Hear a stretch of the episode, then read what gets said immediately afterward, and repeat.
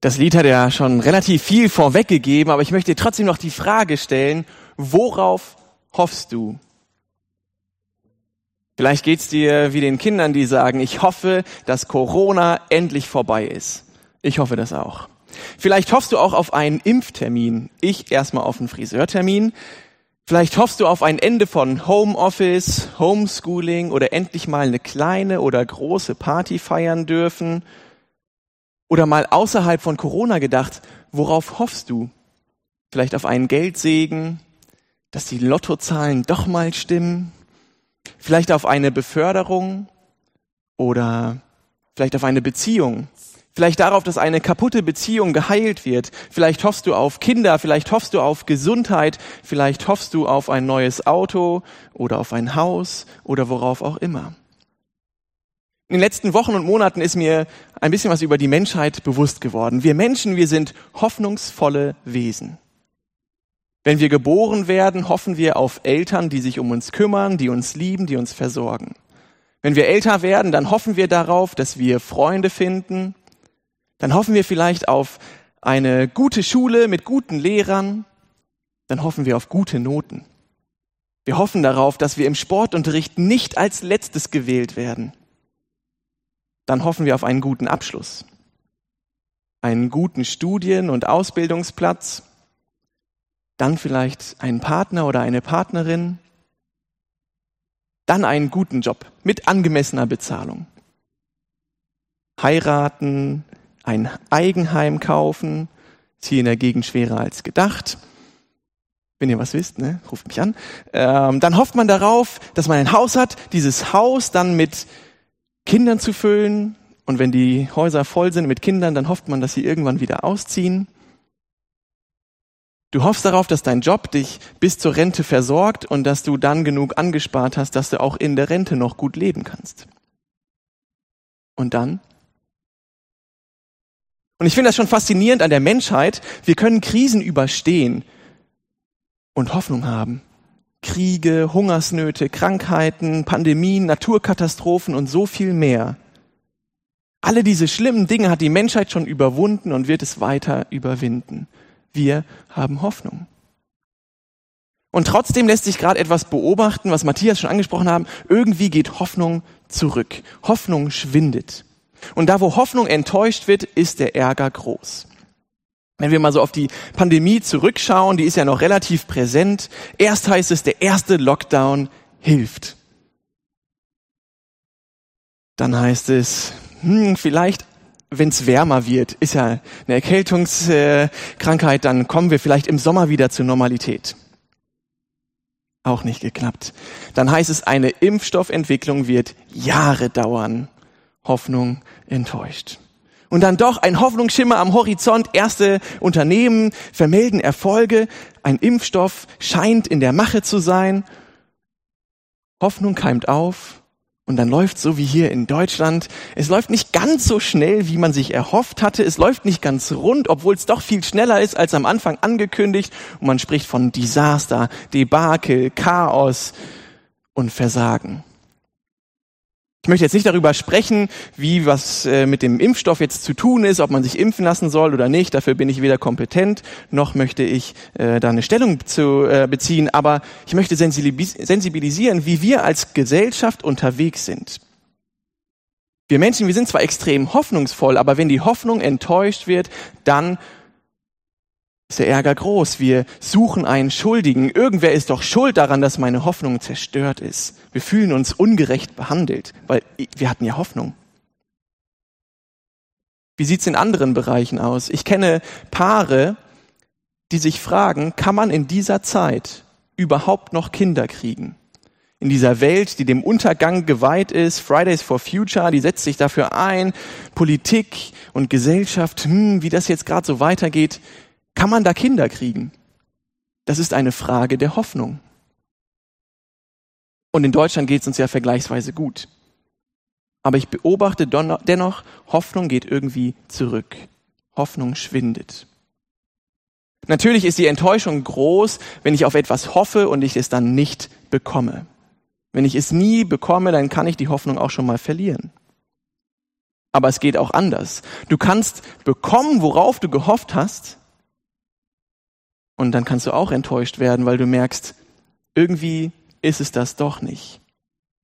Ich finde, das wird ganz besonders deutlich an Stars und Sternchen in Hollywood, in den USA oder in New York oder vielleicht auch an Fußballstars hier in Deutschland.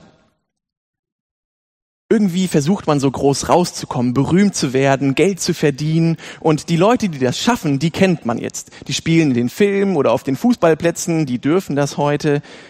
Aber die Anzahl an Leuten, deren Träume, Ziele und Hoffnungen zerstört wurden, ist unzählbar. Aber manche schaffen es eben, sie erreichen den Erfolg und die Bekanntheit und das Geld, wonach sie gestrebt haben. Aber es brachte ihnen trotzdem nicht den erhofften Frieden. In einer Kolumne in New York wurde mal darüber berichtet, da steht, eins der lustigen Dinge war, dass sie, nachdem sie berühmt wurden, unglücklicher, wütender und gemeiner wurden, als sie es vorher waren. Weil das riesige Ding, nach dem sie strebten, dieses Berühmtheitsding, das alles gut machen sollte, sie nicht mit Erfüllung und Freude versorgte, sondern sich nichts änderte, obwohl sie ihre Ziele erreichten. Sie waren immer noch sie selbst. Und der Schluss von dieser Kolumne ist bedeutend. Sie waren immer noch sie selbst. Das war ihr Problem. Die Desillusion, dass sie nicht erreichen, was sie konnten und dass sie erreichten, was sie wollten und sie trotzdem nicht mit Freude erfüllte. Es machte sie noch unausstehlicher, noch gemeiner und noch unzufriedener. Und ich glaube, das gilt nicht nur für Hollywood-Stars und Profifußballer oder wen auch immer, sondern auch für uns. Unsere Pläne und unsere Hoffnungen werden uns enttäuschen, selbst wenn sie in Erfüllung gehen. Wir Menschen, wir sind echt schwer zufriedenzustellen, habe ich das Gefühl. Und ich glaube, das ist auch im Kern etwas, was uns ausmacht als Menschen. Der große dänische christliche Philosoph Sören Kierkegaard, dessen Namen ich garantiert falsch ausspreche, der sagt es so. Wenn kein ewiges Bewusstsein im Menschen wäre, was wäre da das Leben als Verzweiflung? In anderen Worten, wenn wir nur aus Trieben und Instinkten bestehen würden, wäre das Leben vielleicht leichter, aber hoffnungslos. Es wäre einfach nur das Suchen nach Vergnügen und Überleben. Und ich bin überzeugt, dass in uns Menschen mehr angelegt ist als das. Wie Kierkegaard es schreibt, in uns ist ein Bewusstsein für die Ewigkeit. Und ich glaube, dass wir das merken, bewusst oder unbewusst. Das ist der Grund, warum Kapitalismus, Sozialismus, Arbeit, Geld, Macht, Erfolg, Vergnügen die Sehnsucht in unserer Seele nicht stillen kann. In uns Menschen ist eine ewige Hoffnung angelegt. Aber dennoch gibt es Rückschläge und Verzweiflung und Hoffnungslosigkeit. Und was mache ich dann? Und die tiefer liegende Frage dahinter ist, was ist meine tiefste Hoffnung? Wenn ich nicht bekomme, worauf ich wirklich gehofft habe und wenn mir bewusst wird, dass ich nie bekommen werde, worauf ich hoffe, oder wenn ich bekomme, worauf ich gehofft habe und merke, das ist es doch nicht. Worin liegt dann meine Hoffnung? Worin liegt meine Hoffnung? Das ist die Frage, um die es eigentlich geht. Denn Hoffnung in etwas oder jemandem haben ist viel tiefer als auf irgendetwas zu hoffen. Hoffnung ist der Anker unserer Seele. Hoffnung ist unsere Zuflucht. Hoffnung ist, was die Seele schützt und dich im Sturm hält. Hoffnung lässt dich nach vorne schauen, wenn du verlierst, worauf du eigentlich gehofft hast. Paulus hat nicht so viel darüber geschrieben, wie man in großartigen Umständen leben kann. Und er hat auch nicht aus großartigen Umständen meistens geschrieben. Viele seiner Briefe kommen aus dem Gefängnis. Und er schreibt an Gemeinden, die auch nicht in großartigen Umständen sind. Die biblischen Autoren, sie kündigen auch selten besonders große, tolle Dinge an. Aber sie haben viel darüber zu berichten, worin die Hoffnung der Menschheit liegt. Und die einflussreichsten Worte, die meines Erachtens Paulus über Hoffnung geschrieben hat, die stehen im ersten Korintherbrief in Kapitel 15. Und er fasst da das Evangelium zusammen, die gute Nachricht, in die du deine Hoffnung setzen kannst. Er schreibt, Geschwister, ich möchte euch an das Evangelium erinnern, das ich euch verkündet habe. Ihr habt diese Botschaft angenommen, sie ist die Grundlage eures Lebens geworden und durch sie werdet ihr gerettet. Vorausgesetzt, ihr lasst euch in keinem Punkt davon abbringen, was ich euch verkündet habe. Andernfalls werdet ihr vergeblich zum Glauben gekommen. Zu dieser Botschaft, die ich so an euch weitergegeben habe, wie ich selbst sie empfing, gehören folgende entscheidende Punkte. Christus ist in Übereinstimmung mit den Aussagen der Schrift für unsere Sünden gestorben. Erstmal so weit. Paulus fasst hier, das Evangelium zusammen und sagt, dieses Evangelium ist die Grundlage eures Lebens geworden. Und heute möchte ich euch zwei große Gründe dafür geben, warum das auch für euch die Grundlage eures Lebens sein kann. Und der erste Punkt ist, die gute Nachricht, die Botschaft von Jesus und von seiner Auferstehung ist historisch. Zurück. Es ist wirklich passiert. Es gab einmal einen Menschen namens Jesus, der war gleichzeitig Gott und gleichzeitig Mensch und er lebte, wie sonst noch nie jemand gelebt hatte. Er lehrte, wie sonst noch nie jemand gelehrt hatte. Die Menschen konnten ihn nicht vergessen, sie konnten ihm nicht widerstehen und ganz oft konnten sie ihn auch nicht verstehen. Er hat noch nie ein Buch geschrieben, aber es wurden schon so viele Bücher über ihn geschrieben, die kann man in einem ganzen Leben gar nicht lesen. Er hat nie für ein Gemälde posiert und doch würde ich sagen, wenn wir ihn sehen, würden wir ihn erkennen.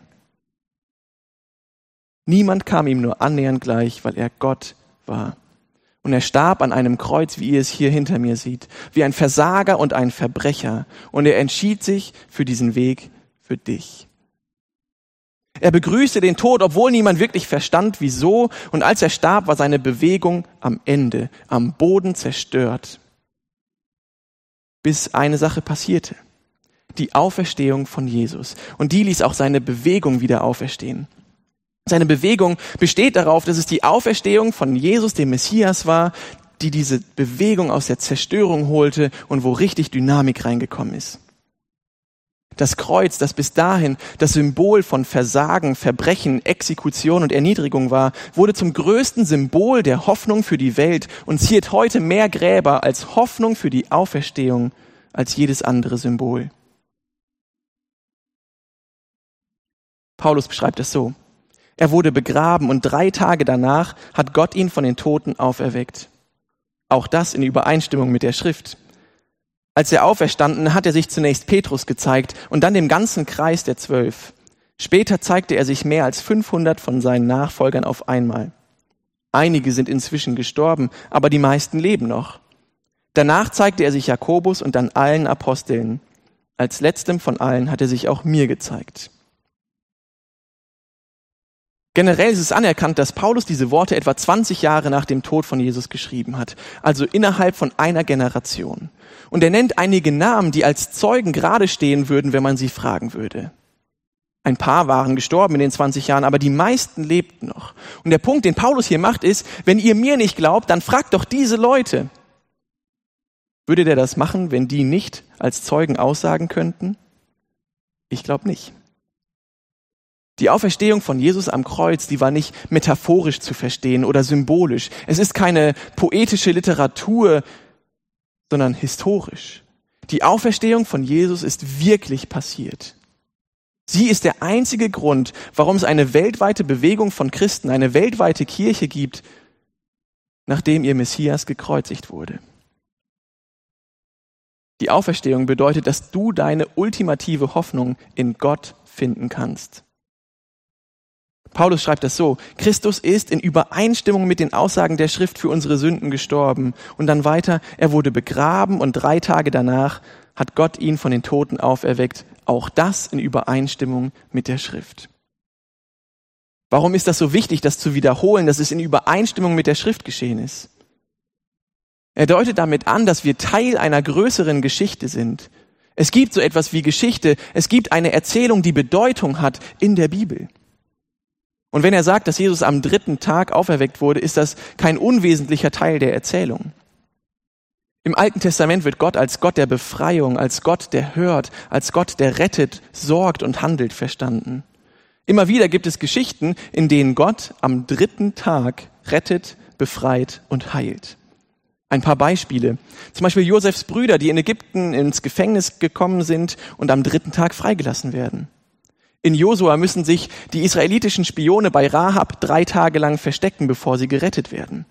Esther erfährt, dass ihr Volk ermordet werden soll und sie fastet und betet und am dritten Tag wird sie vom König erhört.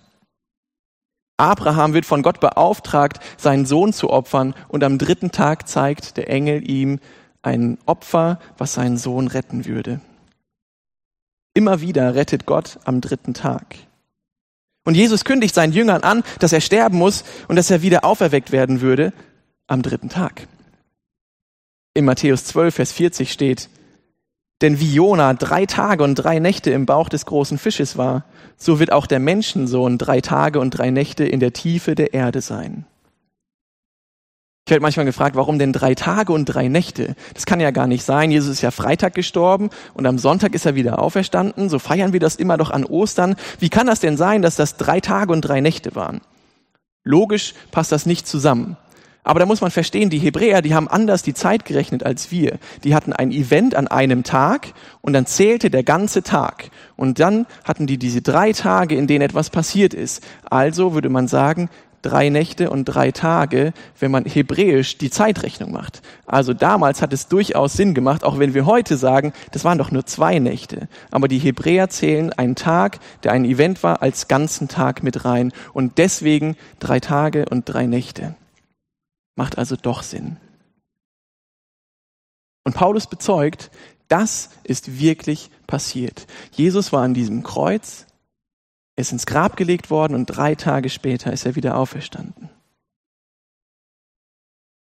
Und dass das wirklich passiert ist, das führt mich dann zum zweiten Grund. Oder eigentlich ist es ein Problem, nämlich das Problem von uns Menschen ist, wir sind immer noch wir selbst. Die Menschen damals, sie hatten bekommen, worauf sie gehofft hatten. Ihren Messias, aber sie waren immer noch sie selbst. Jesus starb am Kreuz für ihre Schuld, aber sie waren immer noch sie selbst. Jesus starb am Kreuz für unsere Schuld und auch wir sind immer noch wir selbst, aber es ist doch ganz persönlich für uns geschehen, für unsere Schuld. Auch für Paulus war das etwas ganz Persönliches und er berichtet das, wenn man die Verse dann weiterliest. Er schreibt ja, als letztem von allen hat er sich auch mir gezeigt. Ich war wie einer, für den es keine Hoffnung mehr gibt, so wenig wie für eine Fehlgeburt. Ja, ich bin der unwürdigste von allen Aposteln. Eigentlich verdiene ich es überhaupt nicht, ein Apostel zu sein, denn ich habe die Gemeinde Gottes verfolgt. Dass ich trotzdem ein Apostel geworden bin, verdanke ich ausschließlich der Gnade Gottes. Und dass Gott mir seine Gnade erwiesen hat, ist nicht vergeblich gewesen. Und da steckt ganz viel drin. Dieses Wort Fehlgeburt, das fällt ja sofort ins Auge. Warum benutzt Paulus das? Im Griechischen steht da Ektroma. Und es kommt im ganzen Neuen Testament nur an dieser Stelle vor. Es ist ein Wort, das in der römischen Gesellschaft eine Abtreibung beschreibt, aber auch eine Frühgeburt oder ein fehlgestaltetes Baby. Und so beschreibt Paulus sich hier selbst. Vielleicht hat es etwas mit seinem Äußeren zu tun, vielleicht auch nicht, das wissen wir nicht. Vielleicht war es ein Wort, das Paulus Feinde benutzt haben, um ihn zu beleidigen. Heute würde man dann sagen, so eine Missgeburt. Aber Paulus nutzt diese Umschreibung für sich selbst, um Gott für seine Gnade zu loben. Eine Fehlgeburt wie mich, für die es keine Hoffnung gab. Ein kümmerlicher, kleiner, unwichtiger, unscheinbarer, sündiger, schuldiger Wicht, der von Gott getrennt war und der schlimme Dinge getan hat und der die Freunde von Jesus verfolgt und getötet hat. Jesus starb auch für meine Schuld. Paulus schreibt, dass ich trotzdem ein Apostel geworden bin, verdanke ich ausschließlich der Gnade Gottes. Das ist Gnade. Gott bietet uns Vergebung an als ein Geschenk der Gnade. Rettung als Geschenk der Gnade. Ewiges Leben als Geschenk der Gnade. Jesus starb, aber er wurde auferweckt am dritten Tag. Das ist die gute Botschaft von Jesus. Und jetzt stehe ich hier ihr sitzt oder liegt und wir sind immer noch wir selbst. Wir sind immer noch wir selbst. Wie antworten wir jetzt auf diese Gnade? Wie antworten wir darauf, dass Gott uns so annimmt, wie wir sind? Ich frage dich heute nicht, worauf hoffst du? Welche Umstände erhoffst du dir für dein Leben? Viele Menschen leben ja nur für den Moment, aber das ewige Bewusstsein lebt in uns, schreibt Kierkegaard. Und wenn das nicht wäre, was wäre das Leben als Verzweiflung? Die Frage ist doch nicht, worauf hoffst du, sondern worin liegt deine Hoffnung begründet? Wenn du willst, kannst du für deine Leistungen und Erfolge, für deine Sicherheiten, für deinen Besitz, für deinen Job, für Geld, für Gesundheit leben. Das kannst du tun. Ich selbst, ich bin ein begeisterungsfähiger Mensch. Ich will viele Dinge, weil ich begeistert von ihnen bin. Ich habe schnell Wünsche und Träume und werde deswegen auch schnell enttäuscht. Ich muss mich immer wieder daran erinnern, am Ende landet alles hier im Müll. Ich habe extra mal einen Mülleimer mitgebracht beziehungsweise der Matthias hat ihn geholt, wahrscheinlich aus dem Keller oder so. Ich habe diesen Mülleimer mitgebracht und ein paar Gegenstände, um das zu visualisieren, was ich damit meine. Also zum einen ist hier mal so ein Haus, ne? Der Traum, der deutsche Traum vom Eigenheim, er lebt auch in mir. Ich habe euch mal mein Traumhaus mitgebracht.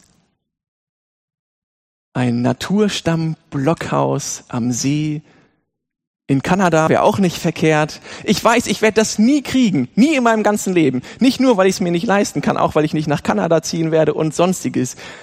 Aber es ist trotzdem mein Traumhaus. Vielleicht geht es dir so wie mir und du sagst, ich träume von einem Eigenheim, aber ich muss mich daran erinnern, selbst das tollste Haus landet irgendwann im Müll. Ah, und dann gibt es Autos. Ich habe hier mal so ein Trabi mitgebracht oder auch so mein Traumauto. Es gibt ganz schön tolle Autos. Neulich ist bei uns in Dillenburg am Gemeindehaus ein Lamborghini vorbeigefahren und ist dann so in das neue Fachmarktzentrum gefahren, nur mal auszuprobieren, wie es denn klingen würde, wenn man den Motor so laut aufheulen lässt, dass man es im ganzen Tal hören kann. Und man hat das bis zum Krankenhaus oben gehört. Das war so unfassbar laut. Es gibt ganz schön tolle Autos. Aber irgendwann landen sie hier. Und dann gibt's Gesundheit. Ich habe hier den Verbandskoffer aus dem Jugendraum bei uns mitgebracht. Man kann für so viele Dinge in der Gesundheit leben. Man kann auch für Schönheit, es gibt Schönheits-OPs, man kann hoffen, dass man einen Impftermin bekommt und dass das Leben wieder ganz normal wird und man Privilegien hat und sonst was. Aber am Ende, keiner lebt le ewig. Es landet auch im Müll. Und dann gibt's Geld. Ich habe mal hier die Gemeindehaus-Kreditkarte mitgebracht. weiß keiner. Und alles Geld der Welt landet irgendwann im Müll. Nein, Spaß, es kommt auch hier rein. So. Es gibt Abschlüsse, du kannst studieren, du kannst für irgendwas studieren und du kannst trotzdem nicht damit arbeiten. Ägyptologie zum Beispiel, das ist so ein Beruf, da kannst du nur einen Job bekommen, wenn du es dann selber lehrst. Total verrückt. Also du kannst so viele Jobs und so viele Abschlüsse machen, du kannst Fortbildungen machen, du kannst dich profilieren und sagen, das ist so cool, das mache ich jetzt. Ein Freund von mir, der hat einen Kredit aufgenommen von, ich glaube, 100.000 Euro, nur um ein Semester bei Harvard zu studieren, damit das in seinem Lebenslauf steht. Kann man machen, aber es landet irgendwann auch im Müll. Hm.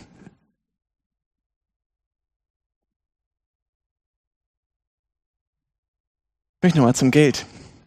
Paulus hat mal in einem Brief in Timotheus geschrieben, wo er, wo er sagt, schärfe denen, die es in dieser Welt zu Reichtum gebracht haben, ein, nicht überheblich zu sein und ihre Hoffnung nicht in etwas so Unbeständigem wie Reichtum zu finden, sondern in Gott. Hoffnung in Gott finden. Du kannst für das leben, was zeitlich ist, was hier jetzt im Mülleimer liegt oder für Gott. Du kannst für das leben, was ewig ist, was dieses ewige, diese ewige Hoffnung in deinem Leben wirklich steht. Du kannst Jesus folgen, ganz konsequent, und erfährst die Gnade Gottes und Vergebung der Schuld und eine Hoffnung, die darin begründet ist, dass du ein Leben mit Gott in Ewigkeit verbringen wirst, die über den Tod hinausgeht und heute schon anfangen kann. Und Paulus beschreibt diese Entscheidung im Korintherbrief. Er schreibt, sie ist die Grundlage eures Lebens geworden. Die Idee dahinter ist jetzt so, wie ich hier auf dieser Bühne stehe mit meinem Körper, mit meinen Füßen auf dem Boden, so stehe ich auf dieser Grundlage. Sie ist das Fundament für mein Leben geworden. Aber nicht nur für meine Füße, sondern auch für mein Inneres. Für meine Seele ist es die Grundlage, warum ich stehen kann. Für irgendetwas müssen wir stehen. Auf irgendetwas müssen wir stehen. Egal, worauf du deine Hoffnung baust. Egal, ob sie enttäuscht wird oder du bekommst, worauf du hoffst und du merkst, das ist es doch nicht. Egal, ob der Lockdown jetzt nochmal verlängert wird. Egal, ob der Impfstoff am Ende vielleicht doch nichts bringt oder ob wir im Sommer wieder leben können, als wäre nichts gewesen. Du wirst du selbst bleiben. Also wird deine Hoffnung dich so oder so enttäuschen. Außer du hast deine Grundlage des Lebens in Jesus, der den Tod besiegt hat und die Sünde mit ins Grab genommen hat. Und er hat das auch für dich gemacht. Egal wie schwer deine Schuld ist, egal ob du dich klein fühlst oder unbedeutend, vielleicht sogar wie Paulus schreibt, eine Missgeburt, für die es keine Hoffnung gibt, die keinen Wert hat. Lege deine Hoffnung in Jesus und er wird dir Gnade schenken und nimmt dich so an, wie du bist. Und vielleicht kannst du das dann auch. Ich möchte noch beten. Jesus, die Botschaft von deinem Tod am Kreuz und deiner Auferstehung und dass du dadurch die Schuld der ganzen Welt auf dich genommen hast, sie ist die Grundlage meines Lebens geworden. Wir hoffen auf so viele Dinge in unserem Leben. Und manchmal bekommen wir, worauf wir hoffen, und wir merken, ach, das macht uns doch nicht so ganz glücklich. Und dann gibt es Hoffnungen, die uns enttäuschen, weil wir nicht bekommen, worauf wir gehofft haben. Und wir merken, wir brauchen etwas, was tiefer liegt, etwas, was größer ist. Und das bist du. Danke, dass du unsere Hoffnung bist. Danke, dass wir Hoffnung in dir finden. Danke, dass du uns Hoffnung gibst auf ein Leben, das ewig bei dir sein wird. Und ich möchte dich bitten, dass wir erkennen, was das in aller Fülle und aller Größe und in aller Tiefe bedeutet. Herr, schenke uns eine Grundlage, auf der wir feststehen können, eine Hoffnung, auf die wir bauen können. Zeig uns, was es bedeutet, in Hoffnung mit dir zu leben. Amen.